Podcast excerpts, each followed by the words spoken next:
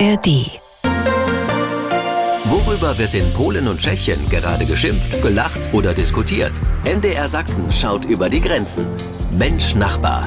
Ein Podcast von MDR Sachsen. Und damit willkommen zu Mensch Nachbar, die Dreiländersendung. Das heißt auch heute wieder Neues, Interessantes, Kurioses und auch der kritische Blick nach Polen und Tschechien. Und in Wrocław in Breslau begrüße ich meinen Kollegen Thomas Sikora. Hallo, hallo, der Śląskie Wrocław. In Wrocław haben wir übrigens den Beweis, dass der Fußball launisch ist. Letztes Jahr um diese Zeit waren wir fast das schlechteste Team in der Liga. Dieses Jahr sind wir an der Spitze der Extraklasse. Das ist Fußball. Spannend wie Mensch Nachbar. Und damit Hallo nach Tschechien. Peter Kumpfe in Liberec. Hallo, Heski Boslech, ein schönes Zuhören. Und wir feiern in Tschechien und das keinen Fußball. Wir feiern ein Jahr die Präsidentschaft von Petr Pavel, unserem neuen Präsidenten. Und wir sind überrascht, er hat in diesem Jahr äh, niemanden beleidigt. Es gab gar keinen Skandal, was wir eigentlich von seinem Vorgänger Milos Zeman überhaupt nicht kennen. Äh, umso mehr feiern wir. Es gibt immer einen Grund zum Feiern. Auch das ist Mensch Nachbar. Ich bin Peggy Wolter und damit herzlich willkommen zu unserer Dreiländersendung. Hier ist Mensch Nachbar und Thomas Sikora ist in Polen, in Breslau. Was gibt es Aktuelles aus Polen zu berichten, Tomek? In Polen wird viel über Touristen in den Bergen gesprochen.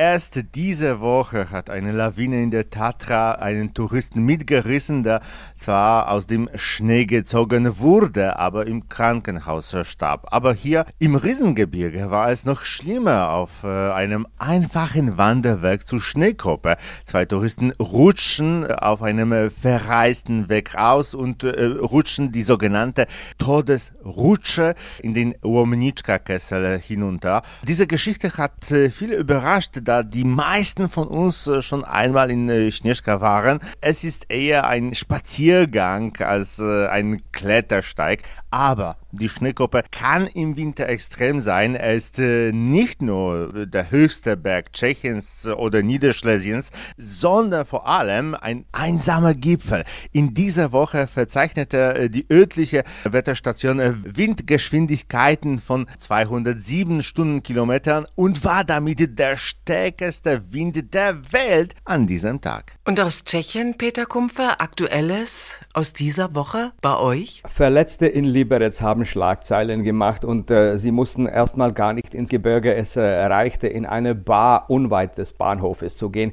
denn äh, da gab es einen Brandanschlag. Wahrscheinlich äh, hat sich da ein äh, Kunde gestritten mit dem Personal. Worum es so richtig ging, konnte keiner so richtig sagen. Der Mann kehrte dann zurück in die Bar mit irgendeinem Brennstoff, hat gesagt, ihr werdet hier alle sterben, zündete diesen Brennstoff und dabei gab es 15 Verletzte. Die Polizei hat äh, fast eine Woche nach ihm gesucht, hat ihn dann aber doch äh, geschnappt und so ist der Mann hinter Gittern gelandet. Aber sowas sind wir eigentlich aus äh, Liberec gar nicht gewöhnt, dass irgendwelche Bar brennen durch einen Brandanschlag. Also die Leute in der Stadt sind schockiert, obwohl die Bar, naja, eher ein äh, zwielichtiger Betrieb war. Aktuelle Themen aus unseren Nachbarländern, das hier bei Mensch Nachbar. Mensch Nachbar, ein Podcast von MDR Sachsen.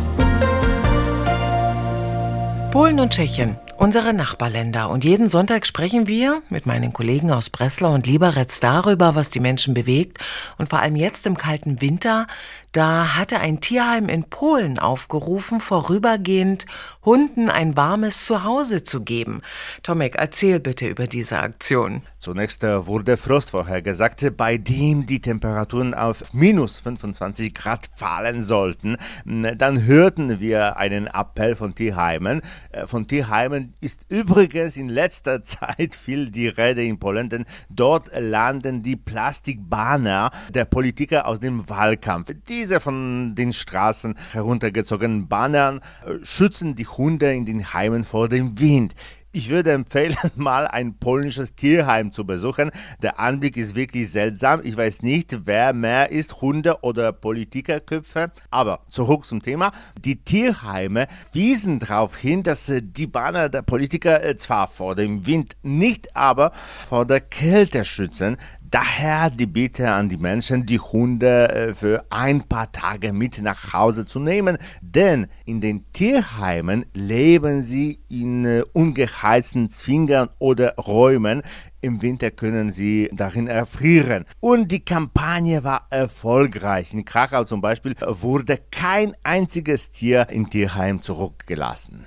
Ist dir denn bekannt auch, Tomek, ob Hunde vielleicht ein für immer Zuhause gefunden haben? Ich kenne die Zahlen für ganz Polen nicht, weil viele Tierheime sind äh, dazu entschlossen haben. Aber ich kenne die Zahlen zum Beispiel für Krakau. Dort waren 123 Hunde im Tierheim alle äh, wurden weggebracht und nun 23 äh, wurden ins äh, Tierheim zurückgebracht. Der Rest wurde entweder schon adoptiert oder wird es bald sein. Ein schönes Happy End für diese Geschichte, aber bei uns hören wir immer wieder, dass die finanzielle Situation für Tierheime durch gestiegene Kosten schwieriger wird. Wie ist die Situation für Tierheime in Polen und wie hoch vor allem ist auch die Spendenbereitschaft der Menschen für Tierheime? Es gibt äh, Städte wie Breslau, wo es ein modernes Tierheim gibt, das von der Stadt gut bezahlt wird, mit aktiven Managern, die Freiwillige anziehen. Dank dieser Tatsache werden viele Tiere recht schnell adoptiert, weil sie gut versorgt und sozialisiert sind. Aber ja, die Tierheime äh, in kleinen Städten sind äh, viel schlechter dran. Deshalb gibt es eine landesweite Sterilisationskampagne für herrenlose Hunde und Katzen.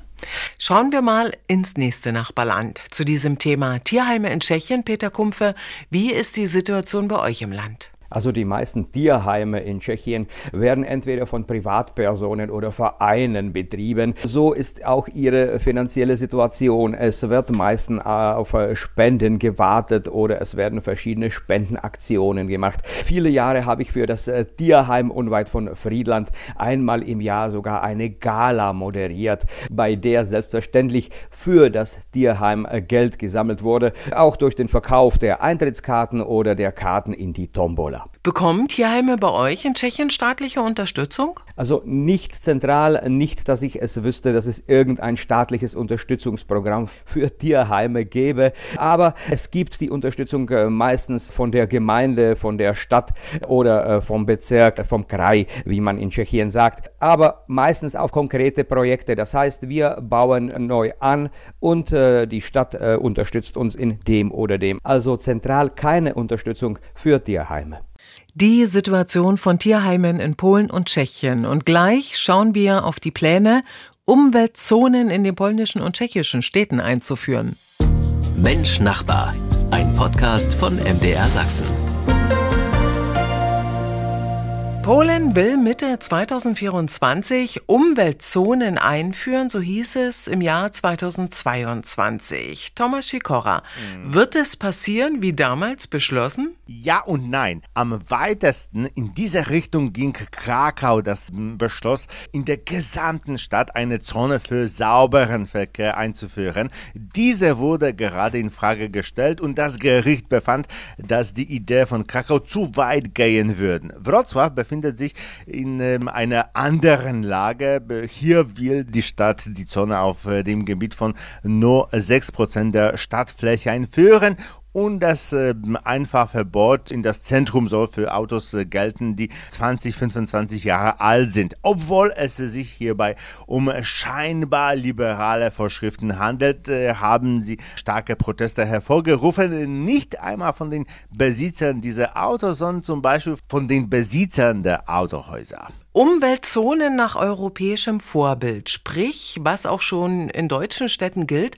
Was heißt das als Autofahrer in Polen und wie hoch wären zum Beispiel Bußgelder? Polen verweist oft äh, auf das Beispiel Deutschlands. Einerseits äh, zeigen wir, dass deutsche Städte solche Zonen längst eingeführt haben.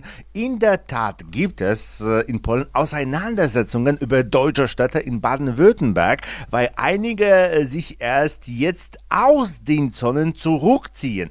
Bei einer Überprüfung stellte sich jedoch heraus, dass mh, hm, sich die Städte zwar aus den Umweltzonen zurückziehen, dies aber nur, weil die Einwohner ihre alten Autos losgeworfen äh, sind und die Stickoxidwerte nicht mehr überschritten werden. Im Allgemeinen sind diese alten Autos in Polen gelandet oder in der Ukraine oder Belarus. Und jetzt haben ihre Besitzer ein Problem, denn äh, sie können damit bald nicht mehr in die Zentren der Großstädte hier in Polen fahren. In Polen wird es keine Aufkleber geben, sondern nur Kameras, die mm, das Kennzeichen lesen und prüfen, wie alt das Auto ist und ob es äh, einfahren darf oder nicht. Ist es nicht der Fall, erhält der Besitzer per Post einen Strafzettel wegen unerlaubter Einfahrt, eine Strafe von 130 Euro. Gibt es solche Umweltzonen in tschechischen Städten, Peter? Nein, aber in der Zeit, als die deutschen Städte die Umweltzonen eingeführt haben, gab es eine breite Diskussion in Tschechien. Die einen haben gesagt, sowas müssen wir gleich auch einführen, mindestens in Prag oder in anderen großen Städten. Die Gegenstimmen sagten aber, schaut unser veraltetes Autopark an, also die Fahrzeuge, die unterwegs sind in Tschechien, da dürfte ja die Hälfte der Einwohner nicht mehr zurück in die Stadt. Inzwischen glaube ich, ist das Thema Umweltzonen vom Tisch. So spricht man gerade zum Beispiel in Prag eher über Maut als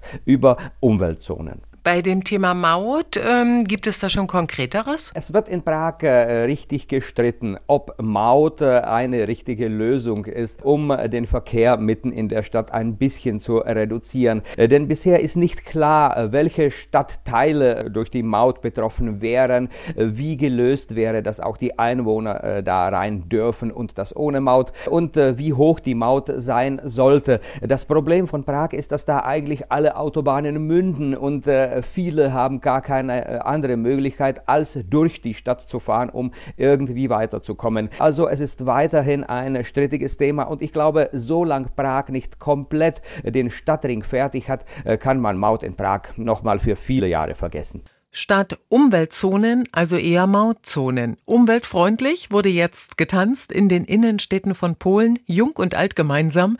Und wir sprechen gleich darüber, hier bei MDR Sachsen, Ihr Sachsenradio.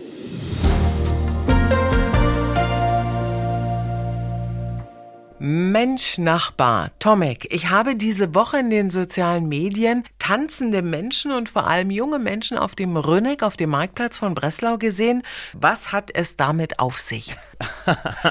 du hast unseren Polonaise gesehen. Mhm. Das ist ein Breslauer Brauch. 100 Tage vor der Abiturprüfung versammeln sich die Schüler der ältesten Klassen der Breslauer Gymnasien auf dem Marktplatz, stellen Lautsprache auf und tanzen 20 Minuten lang den polnischen Nationaltanz, die Polonaise.